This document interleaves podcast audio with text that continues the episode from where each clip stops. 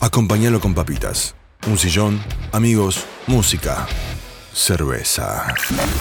Este es nuestro laboratorio de elaboración, donde hablamos de cómo hacer cerveza, escuchamos a los que saben y lo compartimos. Subí el volumen, destapa una fresca, que aquí comienza el podcast de Birra, con la conducción de Hernán Castellani y Marcos Ragoni. Bienvenidos. Hola a todos y hola a todas, estamos en un nuevo episodio del podcast de Birra. Espero que estén pasándola bien, nosotros en eso estamos y arrancamos nuestro nuevo episodio. Mi nombre es Marcos Ragoni y estoy acá con Hernán Castellani. Hola Hernán. Hola para todos, ¿cómo están? Muy bien por acá, espero que de su lado también. Llegamos al esperado episodio 10, Marcos. Claro que sí, por suerte llegamos al episodio número 10. Eh, en un principio nosotros como que teníamos pensados 150 temas de episodios y a la larga empezamos a, ir surgiendo intereses nuevos en función de lo que nos preguntan, en función de las charlas que salen entre nosotros. Y, bueno, nada, espero que sean muchos más también. Lo bueno es que vamos 10, pero tenemos como 30 craneados para adelante. Eh, vamos a ver a medida que nos dé el tiempo de cómo lo vamos concretando, pero eh, cada episodio que hacemos, eh, los comentarios y, lo que queda pendiente por hacer y lo que deriva de ese, de ese episodio ya nos provoca agendarnos unos cuantos más a futuro. Y bien, y este episodio, ¿de qué vamos a hablar? Vamos a hablar de eh, las famosas Kettle Sour. Son bastante conocidas en Estados Unidos como Quick Sours, porque son cervezas rápidas. Te dejo una intro bien nerdita para vos, amigo.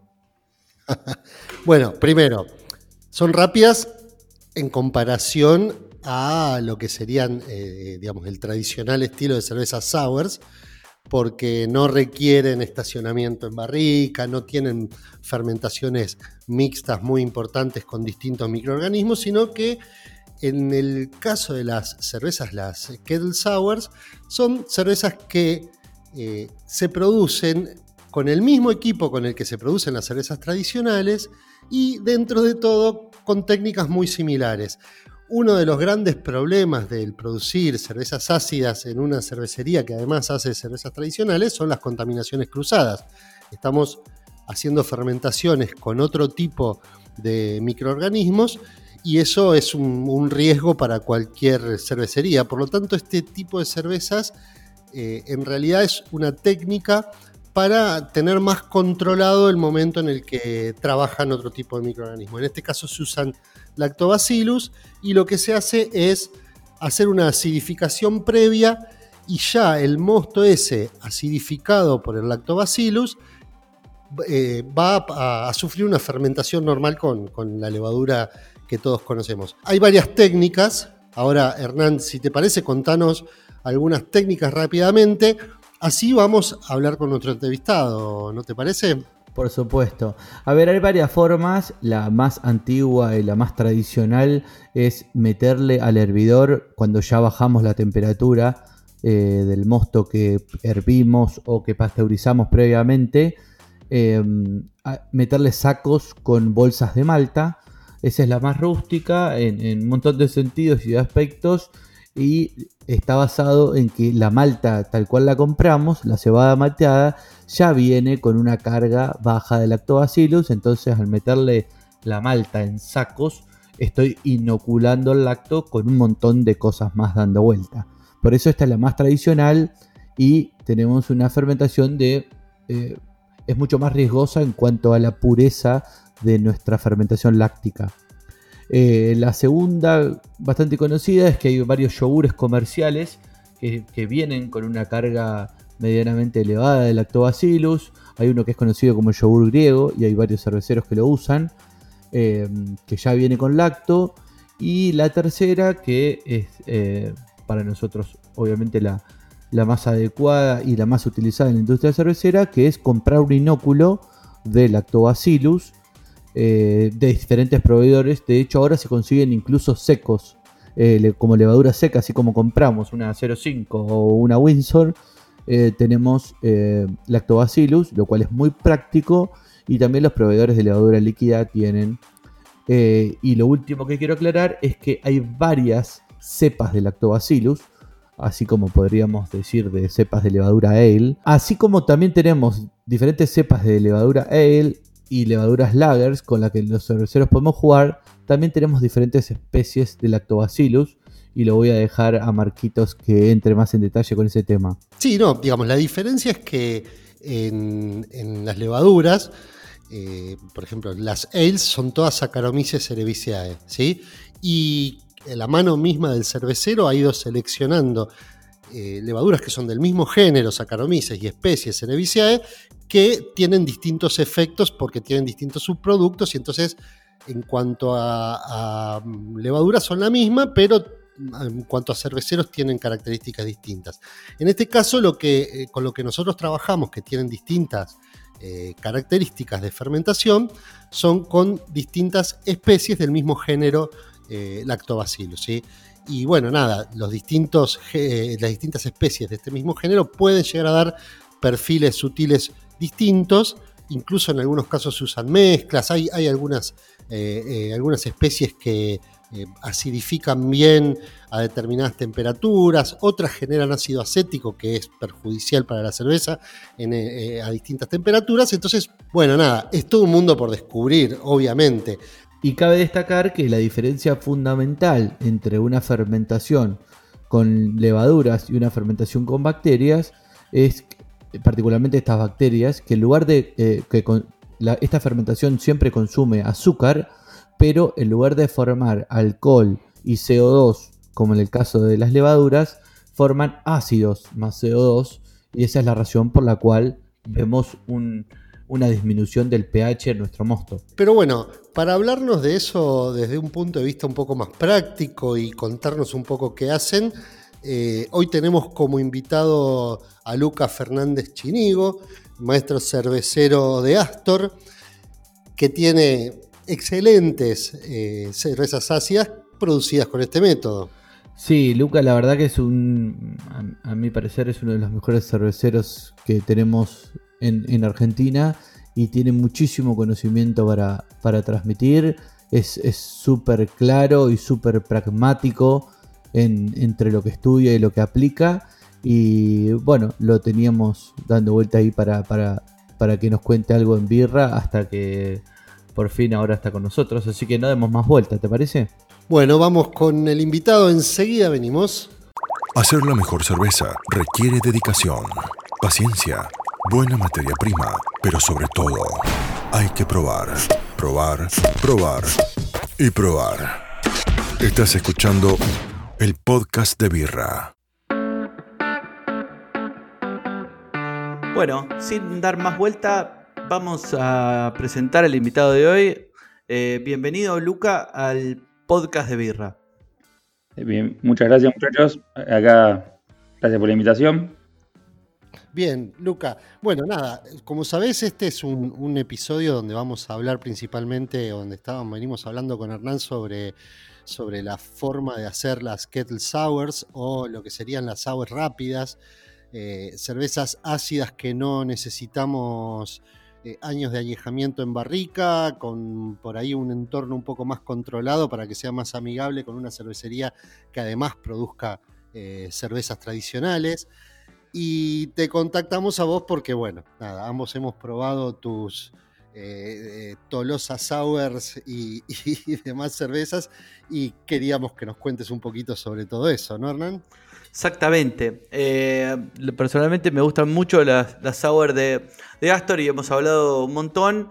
Tiene todo su técnica, tiene todo su, su misterio, el tema de las sours. Y eh, Lucas es un nerdito bastante ávido y que le gusta estudiar un montón. Y además lo lleva a la práctica todo el tiempo. Así que no, no le vamos a dar más vuelta. Eh, déjame arrancar, Lucas, preguntándote eh, de todos los sistemas, de todos los sistemas, no, de todas las formas que hay de acidificar un mosto con lactobacillus. Decime cuál preferís y por qué.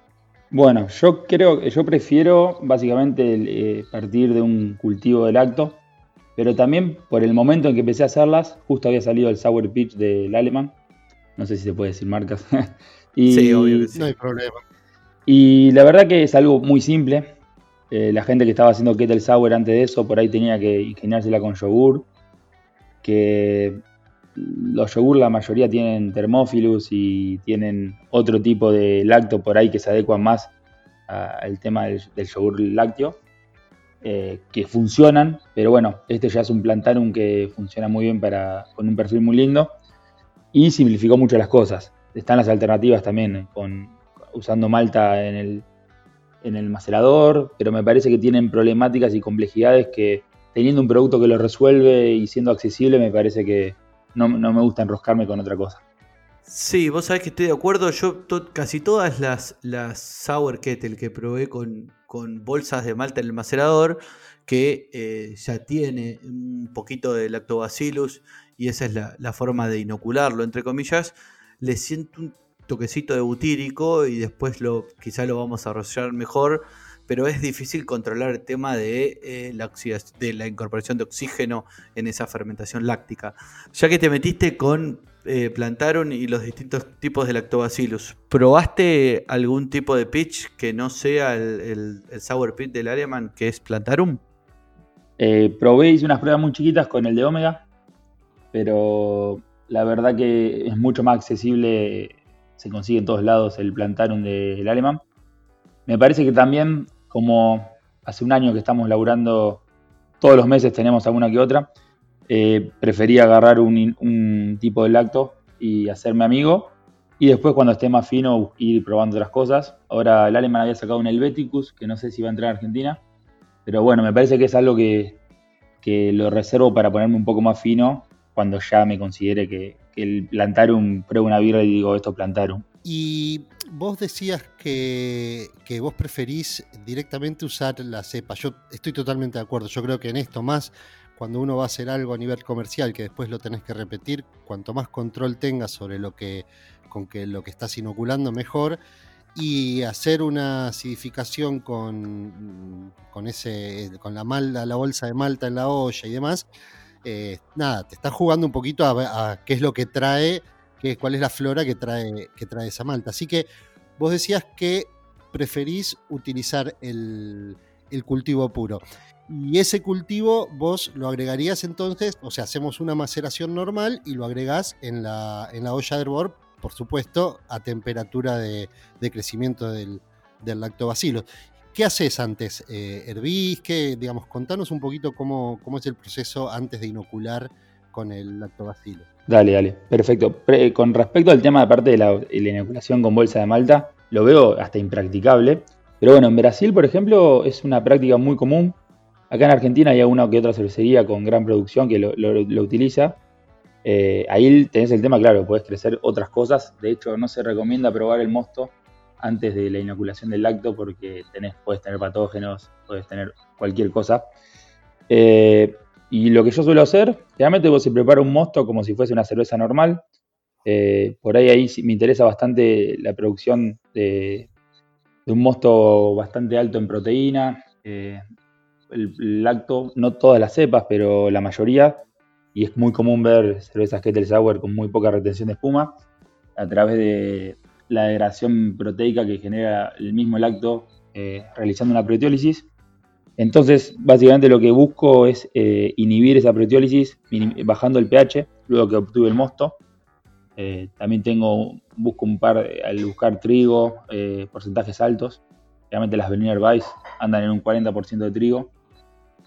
maltas que ayuden a esto, como el cheat, que tiene una proteína bastante grande, digamos, que hace que no la degrade la proteólisis del lacto. Déjame aclarar, perdón que te interrumpa, pero el cheat, para los que no saben, cheat malt es como una, cebada malteada, es una especie de pilsen con un menor grado de modificación. Al tener menor modificación, es, una malta menos modificada, con un, con un, germinado menos avanzado, lo que tiene es eh, más porcentaje de proteínas eh, y menor cantidad enzimática. Se usa para este tipo de cervezas y también se está usando mucho en las New England IPAs. Perdón que te corté, seguí nomás. No, no, perfecto. Eh, así que bueno, mis artilugios van de ese lado, eh, de buscar proteínas del armado de receta, una receta muy simple, pilsen trigo. Eh, generalmente a mí es un estilo que me gusta con densidades bajas. Hoy en el mundo, en Brasil, en Argentina también, se están haciendo versiones imperial que después llevan lactosa. Yo creo que por ahí me gusta la, tomabilidad que tiene en el bajo grado de alcohol, en los 3 grados, 4, 5. No me gusta que se, exceda más porque me parece que se pierde un poco el eje del, estilo.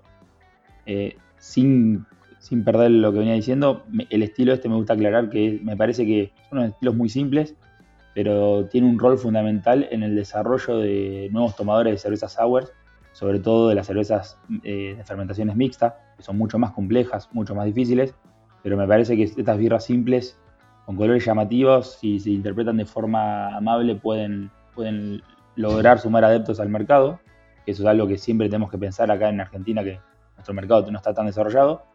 Así que bueno, es un mosto básico de pilsen trigo, eh, densidad baja, hasta ahí se inicia un macerado normal, obtenemos el, el mosto, y yo lo que suelo hacer, hay gente que lo hierve, en mi caso, busco pasteurizarlo, lo llevo a 82 grados durante 15 minutos.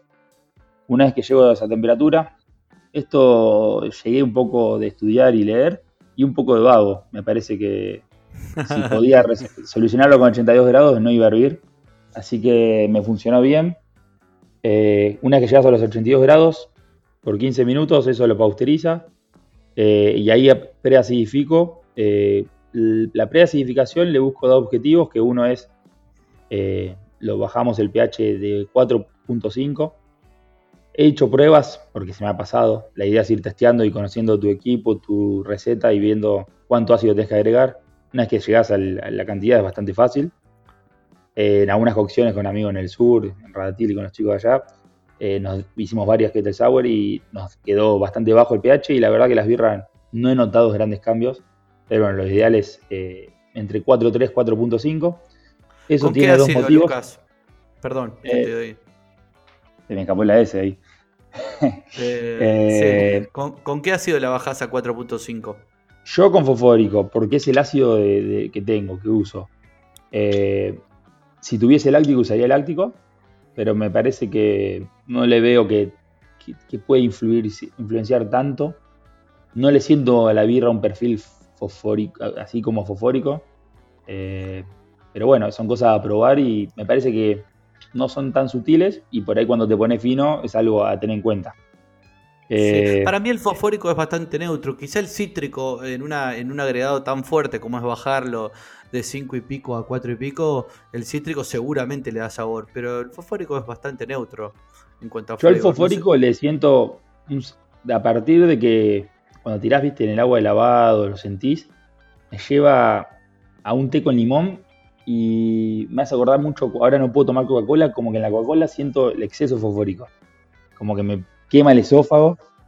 Eh, pero bueno, no he notado nada raro. Y eso, como venía diciendo, uno de los motivos es para inhibir las bacterias, las enterobacterias y la generación de butírico. Eh, la verdad que por ahí si alguien eh, maneja más todo el tema del lacto y se pone fijo, me va a decir que hay algunos lactos que sí, otros que no. Pero bueno, son recaudos que he encontrado recopilando información, los he aplicado. Yo soy medio de esa escuela, ¿no? Aplico, funciona. Bueno, eso no lo voy a tocar, por ahí busco otras cosas. Y también ayuda a inhibir la proteólisis que comenté antes del lactobacilo.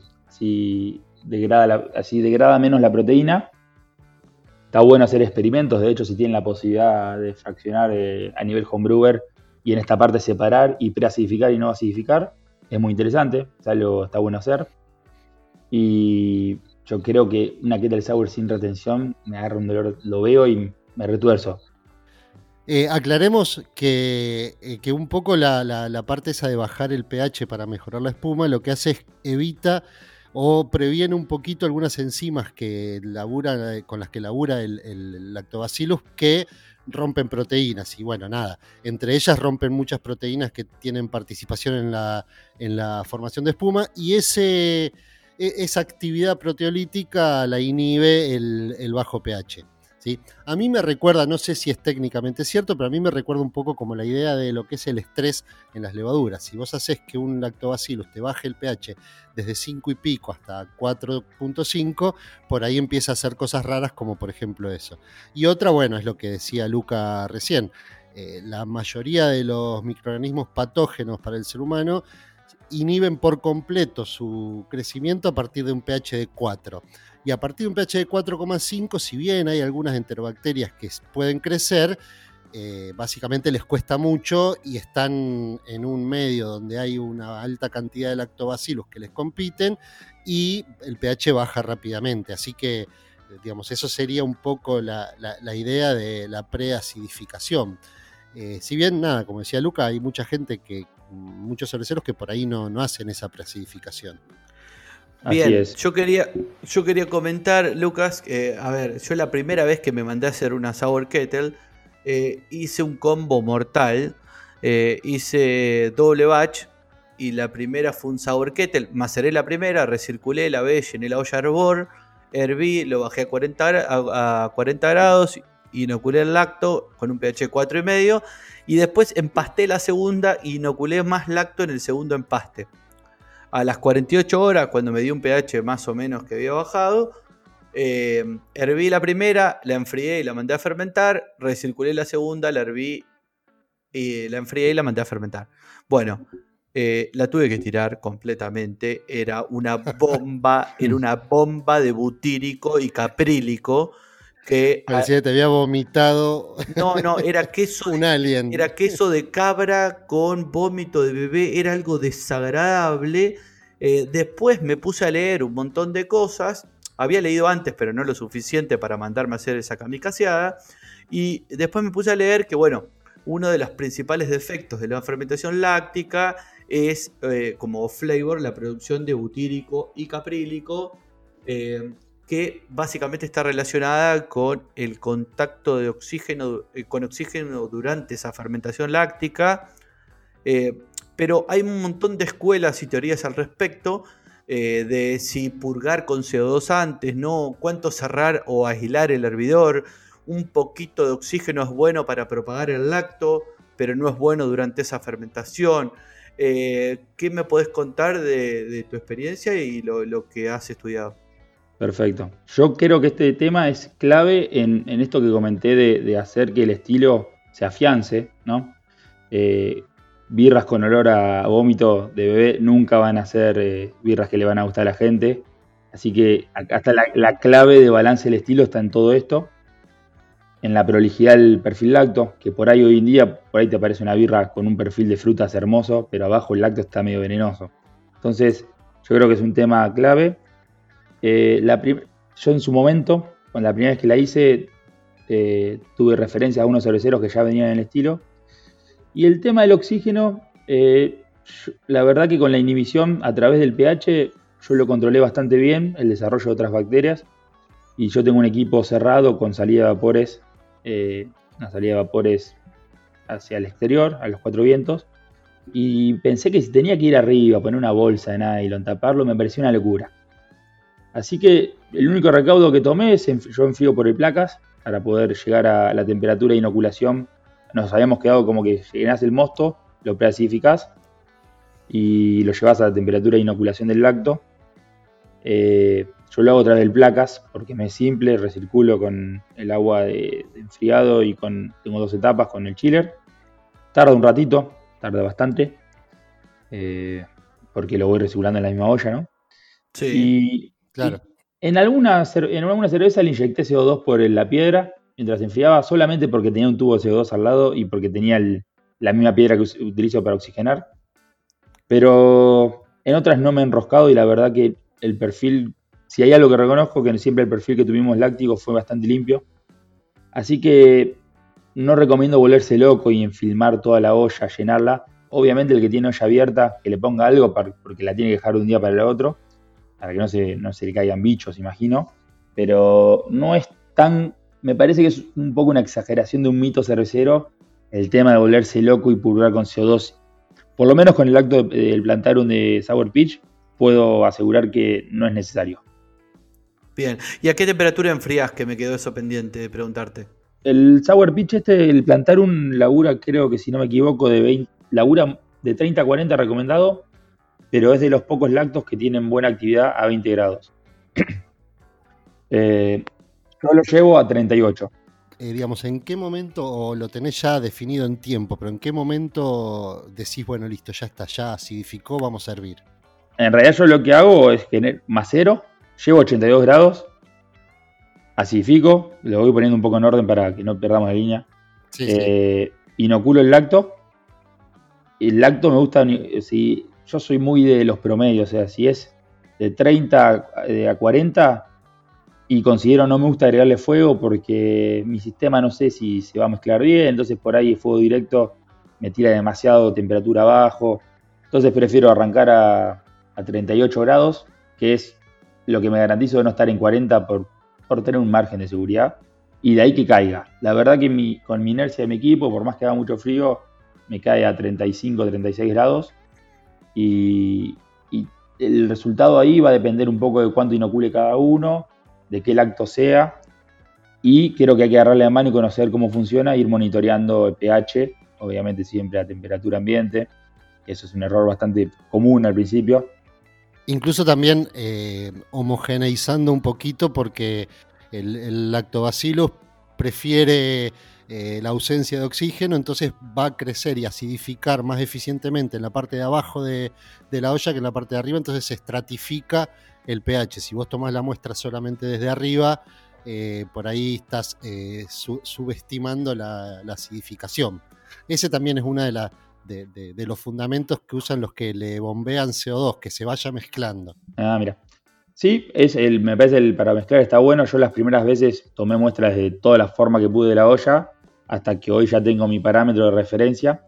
Eh, si lo hacen con, un inóculo lacto puro, lo pueden ir probando. Si es con malta, se recomienda que no. Y la verdad que es un mosto muy rico. Es el único mosto que me gusta tomar y probar. Es un tecito con limón, muy sabroso. Está bueno ir, eh, familiarizando con, la sensación en boca. Eh, hay que entender igual que la sensación de acidez que estamos percibiendo ahí no es la misma que luego fermentada porque tenemos todo el, respaldo de azúcares. Pero bueno, ahí hay que encontrar el punto. Eh, generalmente los lactos se, se, inhiben en algunos rangos de pH, se autoinhiben en 3.1, 3.2.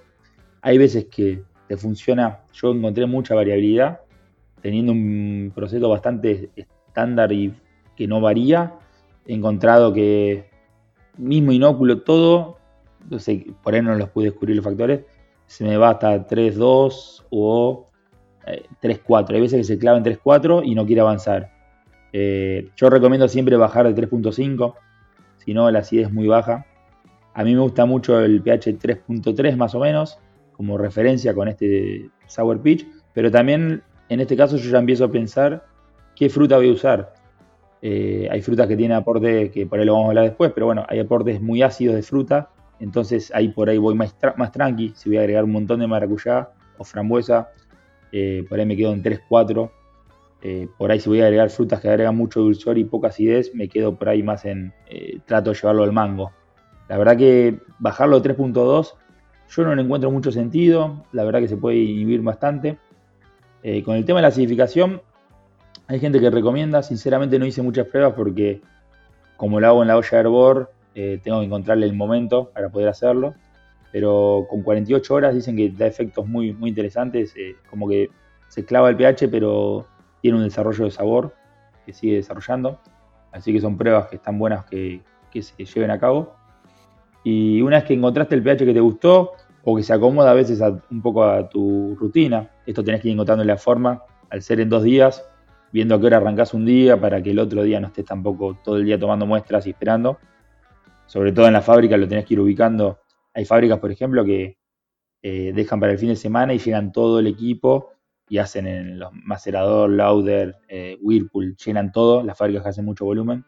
Tenés que encontrarle una forma y con, jugás con la tasa de inóculo y el tiempo de disponibilidad que tienes eh, no me acuerdo, una cervecería me había comentado que hacía eso y lo dejaba todo el fin de semana hasta el lunes. El lunes llegaban, utilizaban Creo que hay que ajustar el, proceso un poco a, a la dinámica de la fábrica o del homebrewer, ¿no? Y, o sea, básicamente vos lo que haces con eso es, eh, digamos, tenés para cada receta que vayas a hacer en función de la fruta que vayas a usar y demás, tenés una, eh, un, pH al cual llegás y si no lo dejás que, llegue hasta donde llega, ¿no? Sí, tal cual. Yo creo, yo soy medio desprolijo y muchas veces termino decidiendo la fruta sobre el momento de lo que encuentro en estación. Realmente en los volúmenes grandes conseguir proveedores a veces no es fácil. Eh, pedís 150 kilos de mandarina y, te dicen, no, tengo 20. Bueno, entonces te vas arreglando. Creo que un buen, un buen pH ronda en el 3.3. Me parece que tiene una acidez marcada. Pero bueno, volviendo a lo de tener en cuenta el rol social que tiene la movida cervecera, no tiene sentido que los cerveceros queramos hacer como se hacían lupuladas ultra amargas, hacer sour recontra ácidas que te quemen el esófago sin ninguna razón. No, claro. Y sí, eh, en eso estoy de acuerdo con vos. O sea, a mí personalmente me gustan las, las sours, pero tranquilas. Cuando te arruga la nuca el, trago, ya es como, bueno, por ahí, esto no es para mí. Pero sí, estoy de acuerdo que hay que hacerlas de una manera que, que integre a la gente y que, nada, abra un poco el mercado y el gusto por las cervezas ácidas a, a más gente que lo pueda probar. Así es. Bueno, una vez que una vez que inoculo, y ya que cuando ya tengo el mosto con la, acidificación buscada, eh, esto puede tardar desde 18 horas, 24, 36. A mí me gusta que me quede entre 18 y 24. Recomiendan que no bajar mucho más de 18. Si es muy, muy rápida la bajada, a veces tenés efectos medio no buscados y no, quedan muy bien. Eh, todo esto es la recopilación de información del mundo de, gente de Mil de Funk y todas esas cosas. Esto se mueve mucho así por comentarios de Facebook. Eh, pero bueno, una vez que encontraste lo que te gustó, está bueno probarlo me parece. Y ahí lo que necesitas hacer es pauterizarlo. Nosotros no la hervimos. Eh, inicialmente no la hervimos.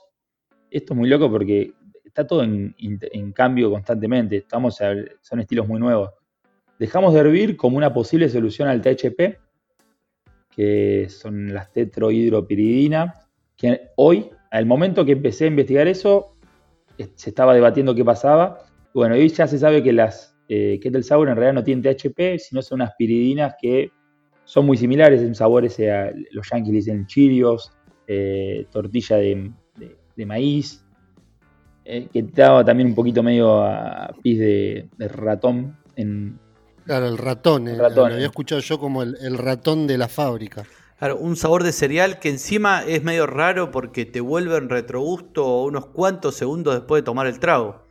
Así es, claro, se por la acidez no se percibe y cuando se alcaliniza en la boca se percibe. Bueno, todo eso que se pensaba, que es un gran tema en las cervezas con Brett, hoy en las Kettle Sour al final no hay cervezas que tienen más y menos en diferente medida y todavía no se sabe bien qué pasa. Y bueno, una de las posibles razones era que era algo similar a una reacción de Maillard, una ruta metabólica similar, entonces se pensaba que el hervor podía tener que ver, y de vuelta al ser un poco vago dije, si al 82 puedo sanitizar, pruebo, me la juego, eh, habiendo indagado bastante en la literatura del DMS, que en algún momento se ve con Banford de pibe, de pibe no, pero hace varios años ya, eh, recordaba por ahí que el 82 grados habla que es como que la degradación del, precursor, del SMM. Entonces, bueno, eh, sanitizamos por 82 grados por 15 minutos. Y la verdad que hemos tenido buenos resultados. No he encontrado DMS, aunque alguna que otra vez en algún estilo, eh, con algún tipo de fruta, hubo una sinergia sulfuro y algo así que me llevó a percibir algún DMS eh, muy sutil, que la verdad que me, me replanteó a ver si tengo que empezar a hervir o no. Pero después también me quedé pensando que esas veces yo seteaba el convistato de la olla de hervor y lo pongo en Whirlpool, 82 grados, y por ahí alguna vez se me tapaba por la cantidad de trigo. Si bien son, son macerados muy simples porque densidades 1035, 1040 te sobra macerador. Pero bueno, una vez pasan cosas. Tenía un problema con el molino, qué sé yo. Y por ahí me quedó mucho tiempo en 82 grados laburando. Yo creo que ahí hubo una degradación del precursor por exceso prolongado de estar a 82 grados mientras iba llenando la olla. Así que hoy estoy un poquito más atento en eso. Trato de tenerla a 60-70 grados, cuando tengo ahí lleno, en dos minutos lo subo bastante rápido. No dos minutos, pero bueno, en un tiempo acotado. Así que es algo monitorear, pero bueno, con yo prefiero no hervir. Y lo que hago ese mismo día, esa jornada, cuando la mañana, cuando arranco a calentar, que lleva un tiempo, no estamos acostumbrados a calentar volúmenes grandes desde 40 grados o 38 a 82, más si tenés que hervir, ¿no? Claro. Eh, lleva, lleva su buen rato. Lo que hago, me hago una infusión en un Erlenmeyer, eh, una tasa muy baja de lúpulo. De hecho, tengo un SAS que me lo vengo guardando. Me compré 20 kilos de SAS hace muchos años y no lo uso, no lo uso para nada casi. Entonces está, debe estar bastante bajo de alfa. Yo no quiero, la verdad que me parece que el balance de amargor-acidez es, es, un tema a tener en cuenta en el diseño de receta. Sobre todo si quieren hacer una kettle sour lupulada, eh, es muy fácil desbalancear acidez con amargor. Y entonces lo que hago es una... Me hiervo agua, me pongo en el Meyer, yo para mil litros pongo 250 gramos de lúpulo, de SAS, eh, lo infusiono. Esto es algo sin razón, pero mi idea era agregar un poquito ese lúpulo si se puede isomerizar algo y agregar eh, materia vegetal y, ácidos que ayuden a la retención de espuma. Así que cuando llego a 82 grados y hago ese whirlpool de 15 minutos para pausterizar, le agrego el lúpulo. Es una cantidad muy baja, la verdad. Eh, y luego en frío, en frío temperatura de inoculación. Eh, los recaudos que tomo ahí son como vos vas a fermentar una con Saccharomyces, ya con un pH bastante bajo. Eh, utilizo más nutriente de lo que utilizaría para una birra 1035-1040 de hecho, utilizo como una birra de un poco de alta densidad. Eh, trato de laburar siempre con una levadura activa, no, uso nunca levadura seca. Y ahí he fermentado con un montón de tipos de cepas. De hecho, no he encontrado grandes diferencias más que la densidad final. Realmente tiene densidades finales muy bajas, por el, sobre todo que las laburo en densidad baja. Pero he laburado, por ejemplo, con la London 3, que fue la que me quedó una densidad un poquito más alta, que hay que tenerlo en cuenta por el soporte de acidez. Eh, ese cuerpo residual te, para un poquito la acidez. Hemos fermentado con lager, que tuve un muy buen resultado en la levadura, en la, perdón, en la retención de espuma.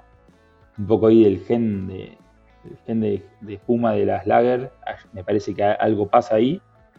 Eh, hemos realizado con Quebec, que con Quebec está zarpado porque la volvés a hacer a la misma temperatura a los cuales la bajas a 35 grados. Así que bueno, también es un poquito más rápido, ahorras un poquito de agua.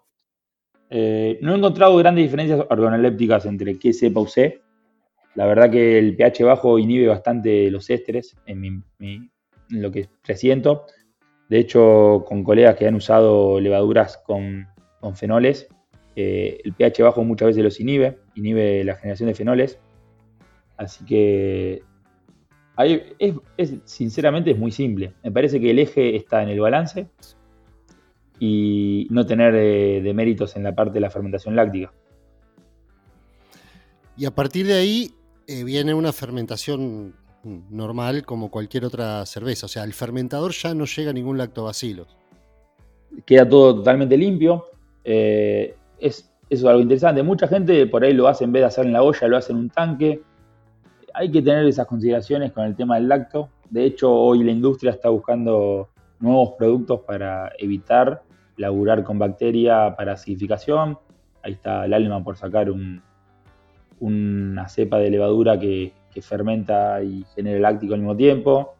Eh, se están buscando esos nuevos productos que, saquen un poquito el lacto por la peligrosidad.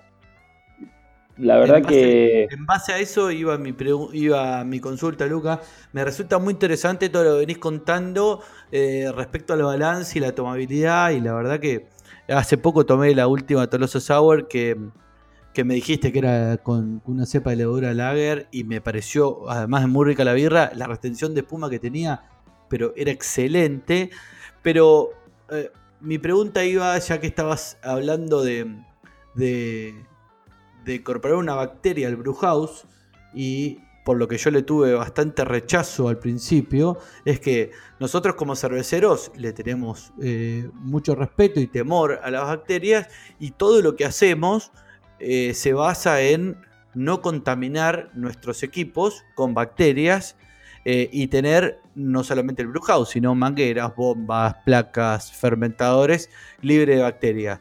Con estas Kettle Sour estás haciendo exactamente eso y estás metiendo un lactobacillus en el brewhouse. Eh, antes de seguir hablando de la fermentación, las frutas y lo que queda, ¿qué protocolos tenés en el brewhouse en, en cuanto a la limpieza y la sanitización del brewhouse después de enfriar y llevar al fermentador este tipo de, kettle sours. Perfecto. Lo que, los dos recaudos que tenemos, el principal es antes de la acidificación. Eh, nosotros, la mayoría de las birras tienen grandes adiciones en Whirlpool, entonces también le damos mucha bola eh, a que no queden residuos de lúpulo y resinas. Eh, si bien nuestros protocolos están holgados porque dentro de todo estamos sobrados, qué sé yo, le damos bastante bola, tratamos que no quede un cacho de lúpulo en ninguna parte del equipo, revisamos, eh, revisamos bastante, le damos bola por ahí un poco a lo que son las conexiones del placas con y la, bomba de la olla. Y a su vez eh, tratamos de hacer lo mismo. Sinceramente, si hay un buen diseño sanitario, no debería haber grandes problemas porque el lacto es bastante simple de matar si no te queda escondido, entender, conocer un poco nuestro equipo, decir, che, acá tengo un recoveco que puede quedar algo, abrilo, chequealo, eh, limpialo, inspeccionalo. Eh, y sí, le metemos después. Lo que pasa que no es difícil eso para nosotros porque la IPA por ahí es una birra que todas las semanas se cocina, entonces le haces le metes una IPA después de, de Kettle Sour y, y va como piña. Aclaremos que tiene que ver con que el, con que para el lactobacillus el lúpulo es tóxico, básicamente, digamos. Es un bacteriostático, es decir, que inhibe el crecimiento.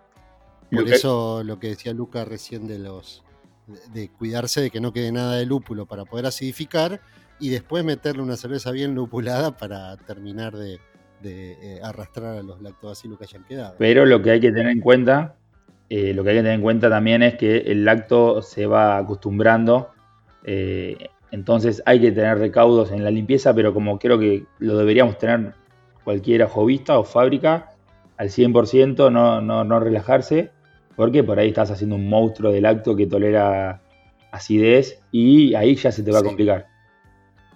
Sí, sí, sí.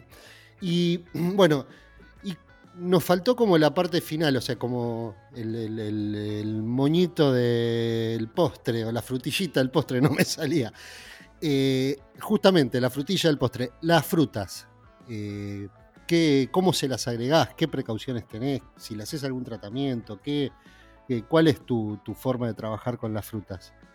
Bueno, eh, volviendo a que esto que ya repetí, soy re repetitivo el, rol que tiene, también me parece que para el lado de los cerveceros, algo que tiene muy bueno este estilo es, me parece el más creativo o, nos abre la puerta de la creatividad al que viene elaborando siempre lúpulo eh, con diferentes maltas. Acá entran las especias, entran las frutas. Eh, sinceramente no, no, es lo que se te ocurra. Eh, también se puede usar mucha, inspirarse en otros ambientes, no sé, en la cafetería, en, la coctelería. Para mí de ese lado es lo que más me gusta el estilo. Me parece que te abre la cabeza jugar y entender que los límites es el balance y con frutas, la verdad que usamos mucho. Eh, nuestro enfoque productivo es, poco, no repetimos muchas recetas. De hecho, hasta ahora creo que no hemos repetido. Generalmente, en mi desprolijidad como el encargado de producción, muchas veces eh, tengo la birra en el tanque y empiezo a tirar mensajes a diferentes proveedores que fui conociendo, que me pasaron cerveceros, que encontré buscando. Y bueno, empezar a jugar un poco con la disponibilidad de la fruta mi idea futuro es eh, laburarla, sobre todo en, proyectos de, fermentaciones mixtas, ya laburar con una fruta más de estación, con productores eh, orgánicos, esas cuestiones. Son birras por ahí que ya vos las vas a producir en la época de la cosecha. Hoy en día laburo mucho con lo que es IQF eh, o pulpas. El IQF es el fraccionado en pieza individual. las pulpas también tienen la ventaja que tienen buen rendimiento tan fáciles de procesar porque ya están medias ablandadas. La desventaja me parece que son caras. Es, es cara, estamos hablando ya de precios muy similares al lúpulo, entonces una birra con una gran cantidad eh, es una birra cara y por ahí no tienen eh, la visión en el mercado como las birras lupuladas, donde por ahí uno lo puede hacer valer más. Pero también hemos trabajado con fruta fresca.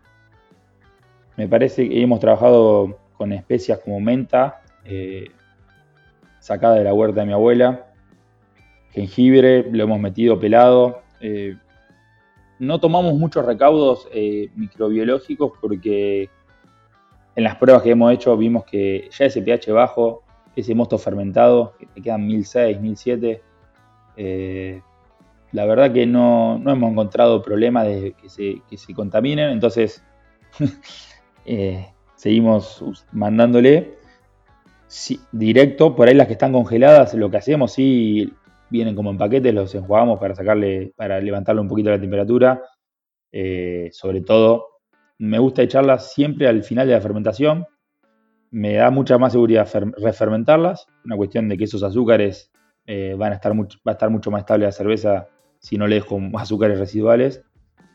También te ayuda un poquito el movimiento. Eh, mm, la verdad que me da más seguridad, no sé, no sabría explicarlo mucho. Y lo que sí siempre pienso, eh, como poner fruta, lo mismo a veces lo digo con el lúpulo, ¿no? Poner a un tanque de fruta, poner lúpulo es fácil. abrir la tapa y le pones. El tema siempre vos tenés que pensar cómo lo vas a sacar de ahí. Así que nosotros las procesamos con un mixer. Tenemos tanques que no están adecuados para eso. La idea es en algún momento poder armar un tanque donde las salidas sean más grandes, donde tengas alguna malla para separar. Eh, yo creo que ahí a nivel homebrew les recomiendo que prueben y en el peor de los casos van a tener que tirar todo. A nivel micro cervecería piensen siempre un poquito un paso adelante cómo, cómo sacar ese barullo, que no se te tape y no pierdas todo el batch. Eh, lo que es especias, nosotros tenemos un tacho inoxidable que entra dentro del fermentador, así que las mandamos ahí colgado del fermentador adentro, como un saco grande de té, pero inoxidable. Eh, y la fruta procesamos todo. Eh, hemos probado con maracuyá con semilla, sin semilla. La verdad que el, maracuyá con semilla, por ejemplo, tiene más dulzor, porque en la pulpa de la semilla tiene un dulzor. Y siempre la receta la pensamos un poquito en la disponibilidad y un poquito siempre un balance entre acidez y dulzor. No digo dulzor del azúcar y el rendimiento, sino como que nos da esa fruta. Por ejemplo, frutas como el melón, la sandía, no son tan intensas, hay que agregar mucha cantidad y son frutas que te van a, reforzar las notas dulces. Eh, la sandía queda medio, hasta parece artificial cuando usas. Entonces, a todas le suelo poner un porcentaje chico de maracuyá, por ejemplo, porque también me parece que le agrega una complejidad de, ácidos que, queda más, más interesante. Si bien son todas las birras, las Kettle Sour no tienen grandes complejidades, son birritas simples. El agregado otro tipo de ácidos eh, me parece que juega. También eh, lima, por ejemplo, muy poquito. Eh, lo pienso similar al enfoque de los lúpulos, ¿no? Generar diferentes perfiles. Pero bueno, a veces yo quiero que resalte la sandía, pero de fondo le puse un porcentaje chico de maracuyá y me va a ayudar las ideas a cortar un poquito más, a, tener un producto más, más interesante. Y básicamente lo que, todo lo que decís con respecto a eso me cierra con algo que aclaraste un par de veces en, todo el episodio, que es eh, la búsqueda del balance. ¿sí? O sea, mezclar cosas que no. Nada, que quede todo balanceado, porque, y eso creo que, supongo yo, es el mayor desafío a la hora de hacer una, cerveza ácida, ¿verdad? Sí, a la, hora de la elaboración de cerveza yo soy un fan y, estoy en esa corriente de, filosofiar el balance. O sea, lo importante del balance siempre. Eh, me parece que las birras tienen que ser tomables y entenderlas obviamente siempre en qué tomabilidad va, ¿no? Digamos, las Kettle Sour a mí me gustan mucho para verano. Me parece que todo tiene una, una cerveza que acompañe. Eh, bueno, con la cantidad de fruta, mi punto de partida son los 100 gramos litro, más o menos. Puedes ir mucho más. La verdad que no soy muy fan de las cervezas con una sola fruta. Lo que pasa a diferencia, por ejemplo, de una framboise o una kriek, eh, en esas cervezas que vos tenés 300 gramos litro por ahí de cerezas o de frambuesas, 400, 500 gramos litro, también tenés la actividad enzimática del Brett, que rompe los glucósidos y genera aromas re complejos. Cuando vos a una kettle sour le metés 300 gramos de frambuesas, parece una gelatina. Tiene notas que a mí no me gustan. Por eso siempre prefiero la mezcla de, frutas que, generen algo. Y obviamente, si yo la quiero hacer de frambuesas, que por el lado visual, que es algo que pega mucho, está muy bueno como a la gente le llama la atención una bebida media roja, así rosa. Eso creo que es algo que tenemos que usar como señuelo para nuevos clientes. Pero me parece que hay que utilizar siempre un balance de frutas. El maracuyá a mí me encanta, me parece que tiene una acidez que a todo el mundo le gusta y le agrega complejidad. Hay frutas que, qué sé yo, la ananá todavía no he tenido buenas experiencias. Eh, la verdad que nunca se percibe mucho. No, es una fruta que juegue muy bien. Hablas de más o menos 100 gramos por litro, ¿te referís a 100 gramos en total? Por ejemplo, si vas a hacer un blend entre maracuyá y frambuesa, ponele, ¿llegás a los 100 gramos por litro en total o le pones 100 gramos de cada una? No, no, en total punto de partida. Pero por ejemplo de sandía he usado 150 solamente de sandía y se, notó bastante bien. Acá también hay que empezar a, así como miramos los paquetes de lúpulo y vemos cómo viene, empezar a prestar atención cómo viene la fruta, ser un poquito más... Eh, creo que es una nueva dimensión donde tenemos que aprender del producto ese. Eh, yo iba a hacer esa comparación también de, con los lúpulos y lo que hablabas del blend. Eh, y es lo mismo, a mí personalmente con los lúpulos no me gustan mucho las cervezas single hop y me parece que se destacan mucho más y, y tienen mucho más complejidad de sabor y aroma los blend. Y veo lo que vos me sigo en la fruta y me, resulta sumamente razonable. Y para mí el maracuyá, siempre digo lo mismo, es como el mosaic de los lúpulos. En el, sentido, en el sentido de que es la fruta que a casi todo el mundo le gusta y que además con una adición relativamente chica tiene un impacto en sabor y aroma bastante alto. Es difícil reemplazar el maracuyá en el sentido de que eh, ¿cómo haces para que rinda tanto con, una adición similar? Bueno, pero ahí me quedó, me entró y ¿sabes cuál es el mosaic? El maracuyá para mí es, pero el que es el mosaic de las sours es la guayaba. Eh, ah, la verdad que anda muy bien la guayaba. De hecho, anda tan bien que yo no la quiero usar más porque es como decís, bueno, sí, Sour con Guayaba juega. Y volviendo un poco a lo de las cantidades, por ejemplo, esta última que hicimos, en esta última, eh, como estamos en invierno, nos pintó la mandarina, tenemos cerca del mercado central, así que fuimos a elegir mandarina al mercado. Nos hicimos amigos de un par de vendedores hasta que encontramos uno bueno. Probamos mandarinas muy malas y probamos una zarpada que pero también la mandarina no le teníamos fe, porque es una fruta media sosa a veces. Entonces, de esta birra nosotros le pusimos 100 kilos ya de mandarina pelada. Le sumamos maracuyá en pulpa, unos 45 gramos litro, abro ah, en gramos litro. Y le sumamos solamente 8 gramos litro de guayaba. Y esa guayaba, increíble cómo con esos 8 generó una nota que lo eleva y todo esto es, muy lúdico nuestro enfoque, entonces yo estoy re contento porque la pruebo la birra y digo, che, bueno, mira, salió bien, no es que nosotros ahí armamos un blend, el tipo, el proveedor tenía esos kilos, encontramos la cantidad de mandarina, más mandarina no íbamos a poder pelar con la mano porque fue un montón. Así que. Eso, eso, lo primero que me imaginé fue la gente pelando 100 kilos de mandarinas en la fábrica y dije, chao, no, no la están cobrando lo suficiente esa cerveza. No, son cosas que uno hace porque le gusta esa cerveza. Aparte, cuando elegimos, fuimos varios de la fábrica y mi socio Santi quería elegir la mandarina.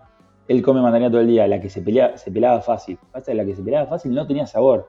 Y yo que fui a elegir por sabor, eh, yo dije, no, nos llevamos esta que estaba zarpada, pero en la cáscara pegada durísima. Pero bueno, son cosas que valen la pena, me parece. Bueno, Luca, la verdad que me encantó la charla, impresionante la cantidad de tips, me, despertaste un bichito para probar un montón, son, son cervezas en las que la verdad tengo muy poca experiencia, por eso me mantuve bastante calladito y escuchando y aprendiendo. Te súper agradecemos el tiempo, eh, me encantó un montón de, cosas que dijiste y me llevo me llevo un montón de notas mentales para, seguir investigando y obviamente, como siempre decimos, te dejamos la puerta abierta para eh, un próximo podcast o un articulito para birra cuando tengas tiempos y ganas. Sos más que bienvenido. Gracias. Lo mismo digo, Luca, la verdad es que sí, también me llevo un montón de, de cosas que me dan ganas de probar ya mismo. Y, bueno, nada, muy interesante. La verdad es que es un estilo, un tipo de cervezas para, como decías hace un rato, para explotar la creatividad y empezar a, probar cosas nuevas. Y bueno, nada, te súper agradezco que hayas estado acá hoy con nosotros. Y como dice Hernán, obviamente las puertas están abiertas para, para algún futuro episodio nuevo sobre el tema. Bueno, muchachos, muchas gracias por la invitación. La verdad que un placer. Eh, es lindo hablar de birra, así que está bueno que quede info. Eh, es un estilo muy lindo, la verdad, para arrancar y para romper un poco el miedo, ¿no? Como para lanzarse a hacer más cosas y ya empezar a hacerse amigo de los, bichitos. Exactamente. Bueno, nada, y a los oyentes y las oyentes les decimos que nos veremos en nuestro próximo episodio. Nuevamente, gracias Luca. Hernán, te saludo y nos vemos en la próxima. Un saludo para todos. Llegamos al final de un nuevo capítulo. Esto fue todo. Por ahora. Nos reencontramos en el próximo episodio de El Podcast de Birra.